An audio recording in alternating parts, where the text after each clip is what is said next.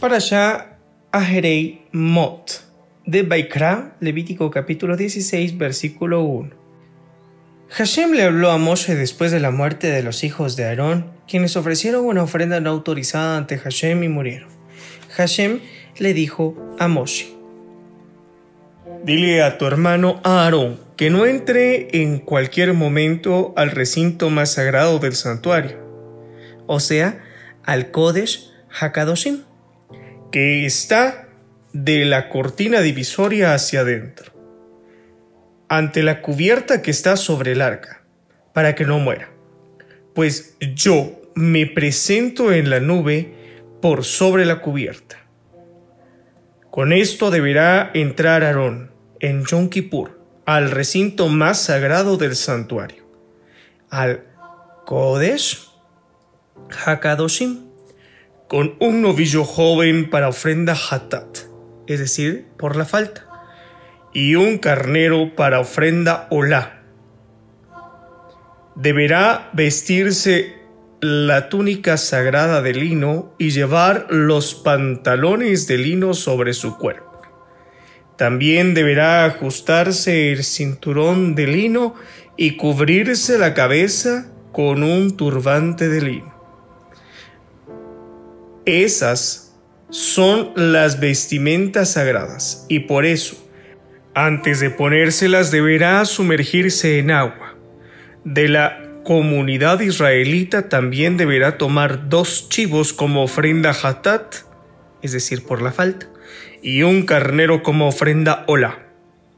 Primero Aarón acercará al patio de la tienda su propio novillo para ofrenda hatat por la falta, y proveerá expiación a sí mismo y a su familia. Comentario, es decir, Aarón llevará el novillo al patio de la tienda y ubica al animal entre el altar exterior y el santuario, mirando hacia el altar, hacia el sur y levemente hacia el oeste, hacia el santuario y el sacerdote, parado al frente del animal, es decir, mirando hacia el oeste, presiona con sus manos la cabeza del animal y hace expiación confesando sus transgresiones y de su esposa. Entonces seguiremos viendo más sobre la expiación de Yom Kippur, especialmente los dos chivos. Continuamos con el versículo 7. Luego tomará los dos chivos y los ubicará ante Hashem. O sea, en la azara, es decir, el patio de la tienda. Aarón sorteará los dos chivos. Uno será para Hashem y el otro para Azazel. Literalmente, Azazel sería un alto monte en el desierto. Conceptualmente significa llevarse los pecados de la gente a un lugar bien lejano. Continuamos con el versículo 9. Aarón deberá acercar el chivo cuya suerte resulte para Hashem para ofrendarlo. Luego como ofrenda hatat, es decir, por la falta, y el chivo que caiga en suerte para Azazel deberá permanecer con vida ante Hashem, para que Aarón lo envíe a Azazel en el desierto, para proveer expiación Aarón deberá acercar su novillo como ofrenda hatat, es decir, por la falta, y proveerá expiación a sí mismo y a toda la casa sacerdotal, confesando las transgresiones. Entonces deberá sacrificar su novillo como ofrenda hatat, es decir, por la falta. Luego deberá tomar una pala llena de brasas del lado del altar que está hacia Hashem, o sea, del lado oeste del altar del sacrificio, y sus puños llenos de incienso de las especias aromáticas, bien pulverizado, y deberá llevarlo adentro de la cortina divisoria, es decir, al parojet. Allí, ante Hashem, deberá poner el incienso sobre el fuego, para que el humo del incienso cubra la cubierta que está sobre el arca del testimonio. Entonces no morirá. Deberá tomar un poco de sangre del novillo y salpicar con su dedo índice sobre la parte este de la cubierta del arca, es decir, al caporet. Sobre la parte delantera de la cubierta deberá salpicar con su dedo siete veces de aquella sangre. Entonces deberá sacrificar el chivo de la ofrenda hatat, es decir, por la falta, del pueblo, y deberá llevar su sangre adentro de la cortina divisoria, es decir, al parojet. Con esa sangre deberá hacer lo mismo que hizo con la sangre del novillo, salpicarla sobre la cubierta del arca y directamente hacia la cubierta. O sea, salpicar una vez hacia arriba y siete hacia abajo. Salpica la sangre en dirección al arca, la sangre no toca el arca. Continuamos con el versículo 16. Así, él proveerá expiación al santuario por las impurezas de los israelitas, por sus transgresiones intencionales y por sus faltas involuntarias. O sea, por los que adrede o inadvertidamente ingresaron al santuario o comieron de las ofrendas en estado de impureza. Y lo mismo, la misma clase de expiación deberá hacerse para con la tienda del encuentro que está con ellos en medio de sus impurezas. Incluso cuando los israelitas están en estado de impureza, la divina presencia está en medio de ellos. No podrá haber nadie en la tienda del encuentro desde el momento en que el sacerdote principal entra para proveer expiación dentro del santuario, hasta que sale. De ese modo, él proveerá expiación por sí, por su familia y por toda la comunidad de Israel. Continuamos con Baikra, capítulo 16, versículo 18. Después deberá dirigirse al altar que está ante Hashem, o sea, el altar del incienso, que estaba ubicado dentro del santuario, y le proveerá expiación. Para ese fin deberá tomar un poco de la sangre del novillo y de la sangre del chivo y deberá salpicarla sobre las salientes del altar, alrededor, o sea, en los vértices noreste, noroeste, sudoeste y sudeste. Deberá salpicar con su dedo la sangre sobre el altar siete veces. De ese modo lo purificará y lo santificará de las impurezas de los israelitas. Después de haber hecho expiación por el santuario, por la tienda del encuentro y por el altar. Deberá presentar el chivo vivo o sea, aquel que cayó en suerte para Azazel. Aarón deberá apoyar ambas manos sobre la cabeza del chivo vivo y deberá confesar sobre él todas las transgresiones de los israelitas, todos sus actos de rebeldía y todas sus faltas cometidas involuntariamente, imputándolos de esa manera sobre la cabeza del chivo. Entonces lo enviará al desierto por medio de un hombre especialmente preparado, o sea, un hombre designado a tal efecto del día anterior a Yom Kippur. El chivo cargará sobre sí todas sus transgresiones a un lugar inhóspito cuando sea enviado al desierto. Comentario. Los chivos de Yom Kippur simbolizan el bien y el mal y el libre albedrío.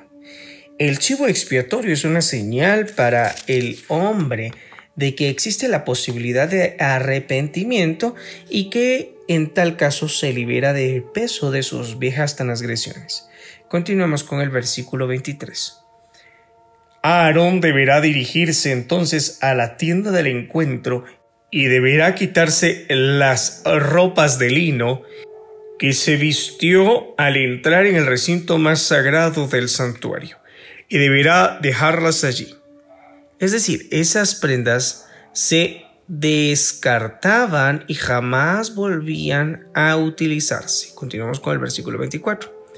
Deberá sumergirse en agua, en una mikveh, en el área santificada y se vestirán sus ropas. Las ocho vestimentas con las que se oficia durante el año Luego saldrá del santuario al patio y ofrecerá su ofrenda olá y la ofrenda olá del pueblo. son los carneros mencionados, y proveerá expiación por sí y por el pueblo. Comentario. La mikveh o piscina ritual mencionada en este versículo estaba ubicada sobre el techo de una dependencia del Bet Hamikdash, denominada Bet Haparba. Parba era un hombre que había logrado construir un túnel por debajo del Bet Hamikdash para observar cómo el sacerdote principal realizaba el sacrificio de Yom Kippur. Los sacerdotes lo descubrieron en el túnel y, en cumplimiento de la normativa vigente, lo sentenciaron a muerte. No obstante, en honor al fervor que aquel hombre evidenció por el sagrado culto, a esa dependencia del templo la denominaron con su nombre. Las cuatro inmersiones específicas de Yom Kippur, el sacerdote las hacía en la piscina mencionada, pero la primera inmersión que se hacía todos los días del año y no solo en Yom Kippur, se hacía en una piscina afuera del área santificada. Cerramos estos comentarios haciendo una mención que esto es parte de la tradición oral y que por lo tanto se tiene una referencia que puede ser tanto real como podría ser en sí un mito. Sin embargo, en cuanto a las cuatro inmersiones que acabo de mencionar, pues eso también queda registrado como parte de la tradición oral desde la perspectiva histórica. Vaya cada uno a tomar en cuenta y descarte lo que quiera descartar o tome aprendizaje de lo que tenga que tomar. Continuamos con Baikra, Levítico capítulo 16, versículo 25. También hará consumir sobre el altar las partes seleccionadas del novillo y del chivo, de la ofrenda hatat, por la falta. El que envíe el chivo a Azazel deberá sumergirse en agua y sumergir también sus vestimentas.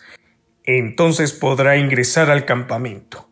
Y el novillo y el chivo sacrificados como ofrenda hatat, es decir, por la falta, cuya sangre fuera llevada al recinto más sagrado del santuario para proveer expiación. Alguien los sacará fuera del campamento. Allí su cuero, carne y excrementos deberán ser quemados a fuego. La persona que los queme deberá sumergirse en agua y deberá sumergir también sus ropas. Luego podrá ingresar al campamento. Esto es una ley eterna para ustedes. El décimo día del séptimo mes, o sea, el 10 de Tisri, que es Yom Kippur, deberán ayunar y no deberán realizar tarea alguna. Comentario. Tampoco podría vestirse calzado de cuero, ni perfumarse, ni lavarse, ni mantener relaciones conyugales. Continuamos siempre con el versículo 29 tanto el nativo como el prosélito que mora con ustedes, pues este día todas sus transgresiones serán expiadas, de modo que ustedes queden puros, así ustedes quedarán puros ante Hashem. Comentario. Este proceso es la rehabilitación de una persona que sigue a su arrepentimiento.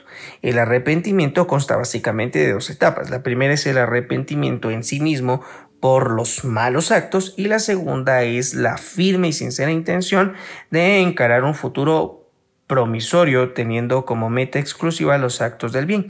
En el caso de algún daño causado a un tercero, el arrepentimiento deberá estar acompañado de las respectivas reparaciones del daño causado. Continuamos siempre con el capítulo 16, versículo 31. Continuaremos leyendo sobre Yom Kippur. Yom Kippur es para ustedes Shabbat Shabbatón, es decir, sábado de sábados, día en el que deberán ayunar. Esta es una ley eterna. El sacerdote que fuese ungido, o sea, el sacerdocio de Yom Kippur era exclusivo del sacerdote principal, o que le fuere dada la autoridad para oficiar como sacerdote principal en reemplazo de su padre, será quien provea la expiación en el día de Yom Kippur.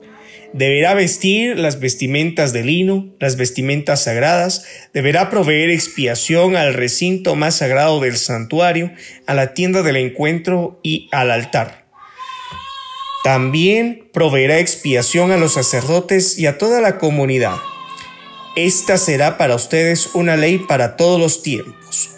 Proveer expiación a los israelitas una vez al año, en Yom Kippur, por todas sus faltas.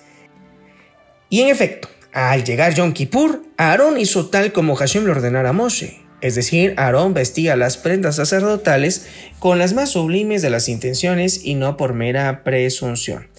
Continuamos con Baikra capítulo 17, Levítico capítulo 17, versículo 1. Hashem le habló a Moshe diciendo, Háblales a Aarón y a sus hijos y a todos los israelitas. Diles que así ha ordenado Hashem.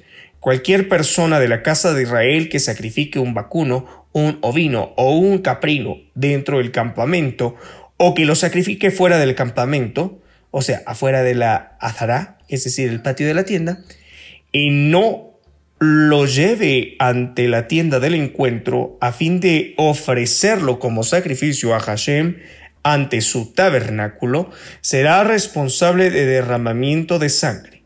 Ha cometido derramamiento de sangre y será cortado espiritualmente de su pueblo. Comentario. De este versículo se infiere que está prohibido salpicar una ofrenda fuera del templo la sangre del animal sacrificado. De modo que los israelitas deben tomar sus animales que suelen sacrificar a campo abierto y deberán llevarlos ante Hashem, a la entrada de la tienda del encuentro, donde son entregados al sacerdote para ofrecerlos a Hashem como ofrenda shelamim, es decir, de paz. Entonces el sacerdote verterá la sangre sobre el altar de Hashem a la entrada de la tienda del encuentro y quemará las partes seleccionadas del animal como fragancia placentera para Hashem. Así, los israelitas no ofrecerán más sus sacrificios a los demonios tras los cuales erran. Esto, es decir, la provisión de sacrificar para los demonios, es ley eterna para ellos, por todas las generaciones. Continuemos con Baigra capítulo 17 versículo 8. Diles también, toda persona de la casa de Israel o un prosélito que reside con ellos, que ofrende un sacrificio olá u otro sacrificio y no lo lleve a la entrada de la tienda del encuentro para allí ofrendarlo a Hashem, ese hombre será cortado de su pueblo. Comentario, o sea, está prohibido sacrificar u ofrendar un animal fuera del santuario cortado de su pueblo, literalmente es la palabra caret, que significa muere prematuramente y sus hijos fallecen antes que él. Continuemos con el versículo 10. Si una persona de la casa de Israel o un prosélito que viva con ellos ingiere cualquier sangre, dirigiré toda mi atención contra el que ingiera la sangre. Me indignaré con ese y lo cortaré espiritualmente de su pueblo, pues el poder de vida de todo ser reside en la sangre.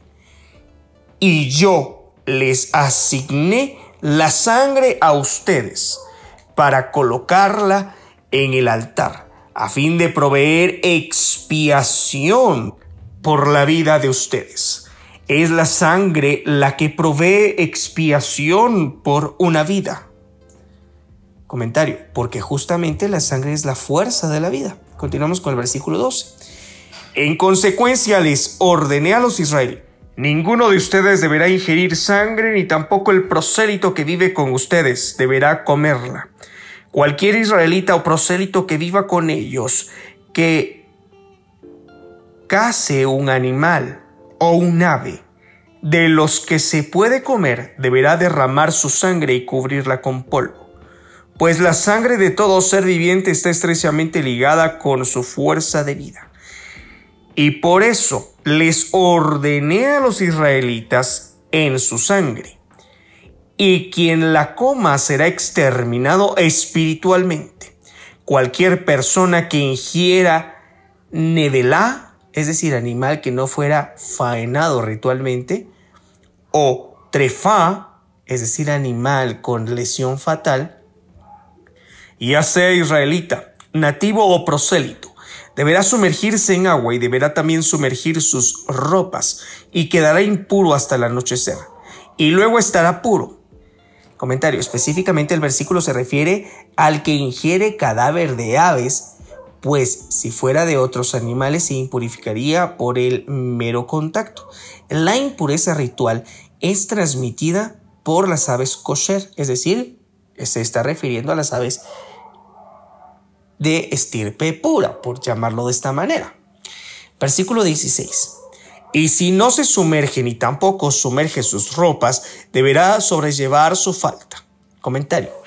Si es que come la carne de las ofrendas o ingresa al santuario, pues en ambos casos el estado de impureza es un requisito indispensable. Continuamos con Baikra capítulo 18 versículo 1. Hashem le habló a Moshe diciendo, Transmíteles a los israelitas, diles, yo soy Hashem Elohim de ustedes, y ustedes se deben a mí. Por eso, aunque resulte dificultoso, cumplan mis decretos incondicionalmente.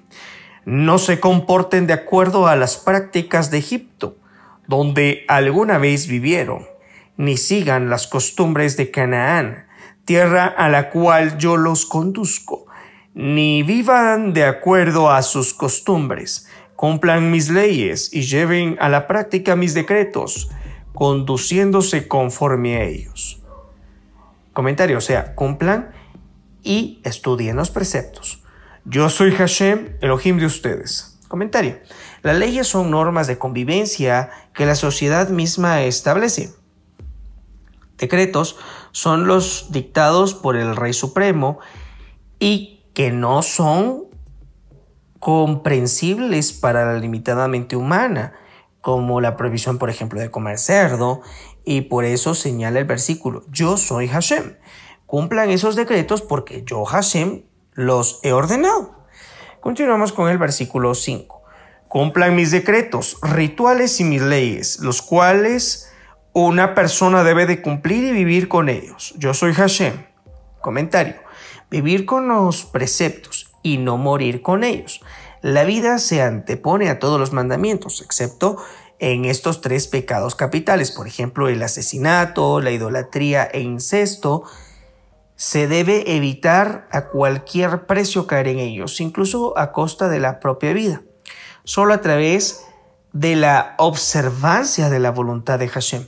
Sus mandamientos pueden hacernos acreedor a la vida verdadera o a la verdadera vida, la vida del mundo venidero. Ese es el significado real de vivir, poner tu voluntad al servicio de la voluntad suprema. Continuamos con Baigra capítulo 18 versículo 6.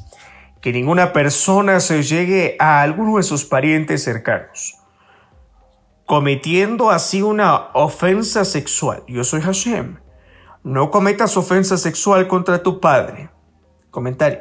No te acuestes con la mujer de él. Según otras opiniones se refiere a la prohibición de mantener relaciones también homosexuales con el padre, acto que recibe un doble castigo. Tampoco cometas una ofensa sexual contra tu madre, pues en efecto es tu madre no la ofendas. Comentario. Este versículo prohíbe al hijo de la madre soltera, ya sea producto de violación o felación fugaz, cohabitar con ella. Continuemos con el versículo 8. No cometas incesto con la mujer de tu padre, ni siquiera después de que tu padre haya fallecido, porque es una ofensa sexual contra tu padre. No cometas incesto con tu hermana, tanto si es media hermana por parte de tu padre o de tu madre, ya sea hija legítima o ilegítima. No cometas incesto con ella. No cometas incesto con tu nieta, sea por parte de tu hijo como de tu hija, porque es un crimen sexual contra ti mismo. Y lógicamente tampoco cometas un incesto con tu hija. no cometas incesto con la hija de la relación de tu padre con su esposa, porque también ella, tu media hermana, es hermana tuya. No debes cometer incesto con ella. No cometas incesto con tu tía, hermana de tu padre. Ella es parienta próxima de tu padre. No cometas incesto con tu tía, hermana de tu madre. Ella es parienta próxima de tu madre. No cometas ofensa sexual contra tu tío, hermano de tu padre, teniendo contacto sexual con su esposa, pues ella es tu tía. No cometas incesto con tu nuera, ella es la mujer de tu hijo, no cometas incesto con ella. No cometas incesto con tu cuñada, esposa de tu hermano, porque es una ofensa sexual contra tu hermano. No cometas incesto casándote con una mujer y con su hija, ni siquiera podrás casarte con la nieta de esa mujer, ya sea por parte de su hijo o de su hija, porque es incesto, dado que son parientas próximas. Hacer eso es una perversión. No te cases con la mujer y con su hermana como rival de ella en vida. De la primera, mientras ella esté en vida, no te cases con su hermana. No te allegues a una mujer ritualmente impura a causa de su menstruación, porque es una ofensa sexual. No tengas relación carnal con la mujer de tu prójimo impurificándote con ella. No entregues a tus hijos haciéndolos pasar por el fuego a Moloch, para que no profanes el nombre de tu Elohim. Yo soy Hashem. Comentario. El Moloch era un ídolo a cuyo honor uno hacía pasar por sus hijos por fuego. Continuamos con Baikra capítulo 18 versículo 22. No te acerques con un hombre como te acuestas con una mujer. Es una perversión. No tengas ningún acto sexual con animales, pues te impurificarás. Similarmente, que una mujer no se entregue a relación sexual con animales. Es un acto de perversión detestable. Otra interpretación podría ser, pues sería mezclar flujo humano con flujo animal, y eso está prohibido. Continuamos con el versículo 24. No se contaminen con ninguno de esos actos, pues a causa de ellos se contaminaron los pueblos que voy a arrojar de la presencia de ustedes, de la tierra prometida. El país se contaminó y cuando yo dirigí mi providencia hacia el pecado allí cometido, el país arrojó de sí a sus habitantes. De modo que ustedes cuiden mis decretos y mis leyes y no hagan ninguno de esos actos perversos. Tanto el nativo como el prosélito que vive con ustedes, todas esas perversiones las cometieron los habitantes de aquella tierra, que la habitaban antes que ustedes, y la tierra se contaminó. No contaminen la tierra, no sea que la tierra los vomite a ustedes, tal como vomitó al pueblo que los habitaba antes de ustedes. Pues cualquiera que cometa alguna de estas infamias, todas las personas involucradas, o sea, hombre y mujer, serán cortadas espiritualmente de su pueblo. Cuiden mi mandamiento de no hacer ninguna de las prácticas infames que se han hecho ante ustedes ni se contaminen con ellas. Yo soy Hashem Elohim de ustedes. Comentario final. Pero si ustedes se contaminan con esas prácticas detestables, quedan descalificados de ser mis fieles. Haftara Araharei. Leeremos Amós capítulo 9, versículo 7 al versículo 15 y al profeta Ezequiel capítulo 22 versículo 1 al 16. Empezamos con el profeta Amos capítulo 9 versículo 7. Israelitas, ustedes son para mí como los cusitas, dice Hashem. Comentario. Así como los cusitas son sirvientes de sus amos, ustedes son servidores míos, es lo que intenta decir. Continuamos siempre con el versículo 7. ¿Acaso no saqué yo a Israel de Egipto como a los plistitas? es decir, filisteos. Los saqué de Caftor y a Aram los saqué de Kir. Mira, Los ojos de Hashem Elohim están sobre el reino transgresor. Comentario. En referencia al reino de Israel, el reino de las diez tribus cuyos reyes eran perversos. Siempre continuamos con el versículo 8. Y yo los destruiré de la superficie de la tierra, pero no destruiré por completo a la casa de Jacob, dice Hashem. Mira, yo decreté que sacudiría la casa de Israel entre las naciones tal como se sacude el trigo en un tamiz, sin que un solo grano caiga al piso. Comentario. Metafóricamente alude a la purificación de Israel por medio del exilio. Continuamos con el versículo 10. A espada morirán todos los transgresores de mi pueblo, aquellos que dicen, no por culpa de nosotros el mal se apresura a venir en nuestra contra. Comentario. Ellos atribuían la adversidad a la mala suerte o por mera circunstancia negándose a asumir que en verdad estaban siendo castigados por sus propias transgresiones. Continuamos con el versículo 11. En aquel día levantaré el tabernáculo de David.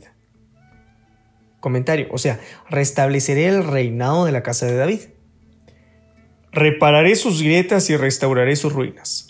Lo reconstruiré como los viejos buenos tiempos, de modo que aquellos que son llamados por mi nombre Ocupen el territorio remanente de Edom y todas las otras naciones, dice Hashem.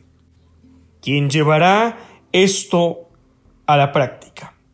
Vendrán los tiempos, dice Hashem, en que la cosecha será tan abundante que el arador se encontrará con el cosechador y el que pisa las uvas con el sembrador.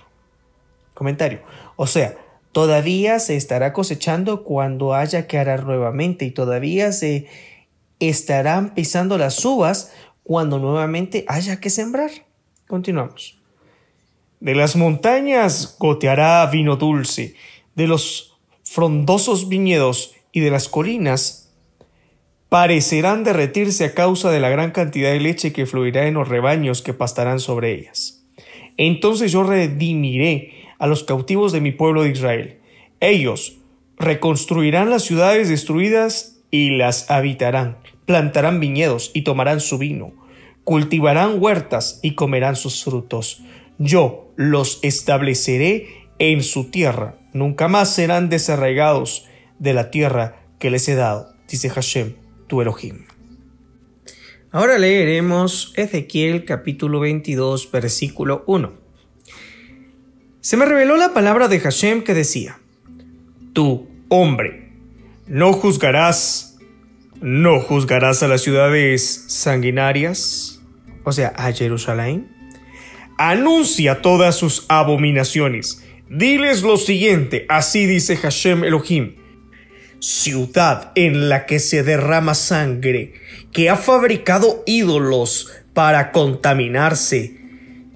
Ya te va a llegar tu hora. Por la sangre que derramaste te hiciste culpable y con los ídolos que te fabricaste te contaminaste. Aproximaste el fin de tus días, aproximaste el fin de tus años. Por eso hice que las naciones te humillen y los pueblos se burlen de ti. Tanto los que estén cerca como lejos de ti se burlarán refiriéndose a ti como la ciudad del nombre impuro, de la gran confusión. Mira, los gobernantes de Israel que viven en medio de ti se valen de su propio poder para derramar sangre. Padres y madres han sido humillados en medio de ti. El extranjero ha sido oprimido, el huérfano y la viuda han sido defraudados. Mis santidades despreciaste, y mi Shabbat profanaste. Había en ti informantes que querían derramar sangre. Tomaron parte de los sacrificios idólatras sobre las montañas en medio de ti. Tramaron ideas malignas en medio de ti. Descubrieron la desnudez de su padre en medio de ti. Comentario, este es un eufemismo de cometieron incesto con su madre o su madrastra. Continuamos siempre con el versículo 10. Abusaron en medio de ti de la mujer en su periodo de menstruación. Uno comete adulterio con la esposa de su vecino, otro tiene relaciones adúlteras con su nuera. y otro humilla a su hermana, la hija de su mismo padre, en medio de ti. Aceptaron soborno en medio de ti para matar a otros. Tomaron usura e interés, hicieron enriquecer a tus amigos con el dinero con que extorsionaste a los pobres. Te olvidaste de mí, dice Hashem Elohim. Por eso estoy consternado por el robo que hiciste y por la sangre que derramaste en medio de ti. ¿Tendrás el coraje suficiente o tus manos serán suficientemente fuertes para los días que yo me las veré contigo? Yo Hashem lo dije y voy a cumplir. Te diseminaré entre los pueblos y te perseguiré por los países, eliminaré de ti la impureza. Tú, misma Israel, te humillarás a la vista de las naciones por lo que hiciste. Así sabrás que yo soy Hashem. El nombre de la porción Aharei Mot significa después de la muerte. Esta porción nos ha mostrado lo importante en cuanto a la moral y a la ética. A continuación desarrollaré algunos puntos de vista que están sujetos a interpretación, por lo tanto, son puntos de vista. Para ser sumo sacerdote era necesario estar casado. Cuando él, es decir, el sacerdote, ofrecía un sacrificio en Yom Kippur, primeramente presentaba una ofrenda por él y por su esposa, pronunciando él los pecados de su pareja y de él mismo, para perdón. Esto nos muestra la necesidad que impera en cuanto a renovar nuestra relación con el Todopoderoso. También la renovación con armonía marital, pues no podríamos estar bien delante del Creador cuando no estamos bien con nuestra propia pareja. Es curioso observar que no es permitido que las vestimentas de lino fino del sumo sacerdote sean utilizadas una segunda vez. Esta normativa presenta las características de un correcto arrepentimiento después de presentar las ofrendas de Yom Kippur. Pues siempre que nos presentamos con esas ofrendas, debemos hacer de ellas novedad y renovación, nunca repitiendo los patrones del pasado. Los pecados que se perdonaban en Yom Kippur eran enfocados o tenían el enfoque a los pecados en un sentido colectivo y no de manera individual pues cada uno expía sus pecados por medio del arrepentimiento constante, del ayuno y de la abstinencia.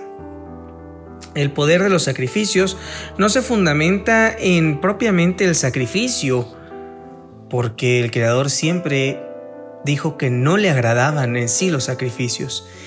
El propósito de los mismos y el fondo de ello era la obediencia a los mandamientos. En sí eso es lo que le agrada a Él, la obediencia. Levítico capítulo 18 versículo 5 nos dice lo siguiente, guarda mis reglas y ordenanzas, que la persona debe de hacer y vivir por ellos. Esa frase, vivir por ellos, también puede ser leída o traducida como imbuirlos para imbuirlos de fuerza vital. Esto nos muestra que el cumplimiento de los mandamientos no solamente sirve para mejorar nuestras vidas, sino que cuando cumplimos con los mandamientos, ellos nos dan vida. A pesar que estaba prohibido el casamiento entre hermanos, en la época de los patriarcas se dieron en casamiento entre la misma familia. Una de las razones, de las tantas razones por las cuales sucedió esta serie de acontecimientos es que la sociedad en ese momento histórico estaba tan corrompida que no era una opción realizar una alianza fuera de ese círculo familiar. La preservación espiritual y moral era necesaria. En Yom Kippur se usa la palabra Ahat Beshenah o se refiere Yom Kippur a Ahat Beshenah, que significa una vez al año o también el uno del año. Esto nos muestra que tenemos la oportunidad de vivir cada día en preparación para nuestro eterno momento en conexión con el Creador. Y es justamente cuando dejemos esta vida que actualmente llevamos para conectarnos directamente con Él. Prepárate todos los días para que cuando llegue tu momento puedas estar preparado. Las normativas expresadas en la Torah tienen el propósito de prevenir. Las normativas relativas a la moralidad y a la ética sexual es presentada en esta porción. Una frase maravillosa que resume lo magnífico de esta porción es lo siguiente. Lo que realmente pone a prueba el temple de nuestra moral no es cómo nos comportamos en una sinagoga, un templo o una iglesia sino cómo lo hacemos en nuestras habitaciones. Esta frase de los sabios amplía la perspectiva de lo visible e invisible. Los pecados visibles son más atacados socialmente. Es más fácil criticar la homosexualidad, la ebriedad y otros tantos. Pero lo que sucede en privado, en lo secreto, es aquello que es más fácil de combatir. Un sabio dijo, no confundamos lo normal con lo promedio. Lo normal es aquello que se vincula con nuestros valores, mientras que lo promedio solamente es el resultado de lo mediocre. No nos dejemos envolver por las sociedades progresistas, que hacen ver las cosas anti-Torah como buenas, son seductoras, nos atraen, esa nueva modalidad. Sigamos firmes en nuestra moral, en nuestra ética y mantengamos con convicción nuestra creencia en la Torah, porque nunca ha dejado de existir. Esta semana te invito a que puedas profundizar los siguientes tres temas. 1. La unicidad que tienes con el Creador. 2. Conserva tus valores. 3 los instintos animales y el control ante ellos. Ejercicio para meditar. Reflexionamos en la frase de Levítico capítulo 18 versículo 30, que dice, deben cuidar mi encargo. Mi nombre es Juan Carlos Castillo Rodríguez y ha sido un gusto poder compartir contigo la porción de esta semana. Puedes encontrarnos a través de nuestros diferentes sitios en redes sociales y también en www.shedeur.com. Hasta la próxima. Shalom.